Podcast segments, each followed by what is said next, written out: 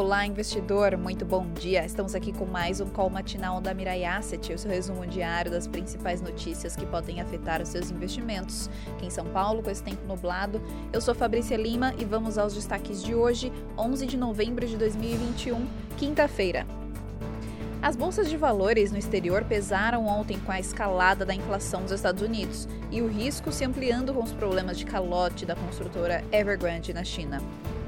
Aqui o Ibovespa até se segurou com o andamento da PEC dos precatórios. Hoje as bolsas de valores abriram em alta, uh, com notícias positivas sobre a Evergrande, com informações de que ela teria realizado uh, pagamentos de parte de sua dívida, evitando a falência. E o alívio se refletiu na alta do minério, tanto em Dailan, com uma alta de 7%, como no Porto de Qingdao, em 4,13% de alta. Hoje, na agenda econômica, se concentram é, só no Brasil, com vendas no varejo de setembro. Na safra de estados corporativos, teremos hoje os números da Azul, B3, Magalu, é, Americanas SA, é, Lojas Americanas, CCR, Rumo, Cirela e IRB. Os investidores também estarão avaliando os grandes números e balanços que foi divulgados no dia anterior. Uh, o Ibovespa tende a acompanhar o viés de seus pares no exterior, considerando evoluções diferenciadas pelas empresas que soltaram seus resultados para cima ou para baixo, conforme a qualidade dos números. Vamos agora é, a abertura das bolsas e commodities de hoje.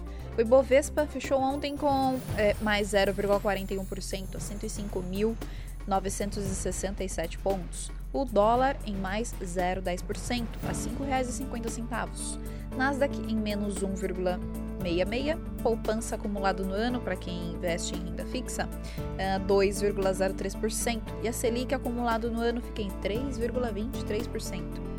Na Ásia, as bolsas de valores fecharam em alta, com o Nikkei em mais 0,59% e Xangai em mais 1,15%. Na Europa, as bolsas abriram em alta moderada, com Londres em mais 0,33%, Alemanha em mais 0,11% e França em mais 0,16%.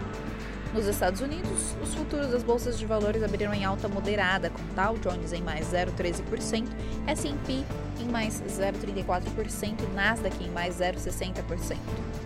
O Bovespa Futuro abriu em mais 0,91%, a 107.860 pontos, e o dólar abriu em mais 0,67% a R$ 5,45. Petróleo WTI em menos 0,37% a 80,91 dólares o barril. Petróleo Brent em menos 0,23% eh, a 82,40 dólares o barril e o minério de ferro Porto de Qingdao em mais 4,13% a 95,27 dólares a tonelada. E esses foram os destaques de hoje. Espero que vocês tenham um ótimo dia, ótimos negócios, um ótimo restinho de semana. Até mais.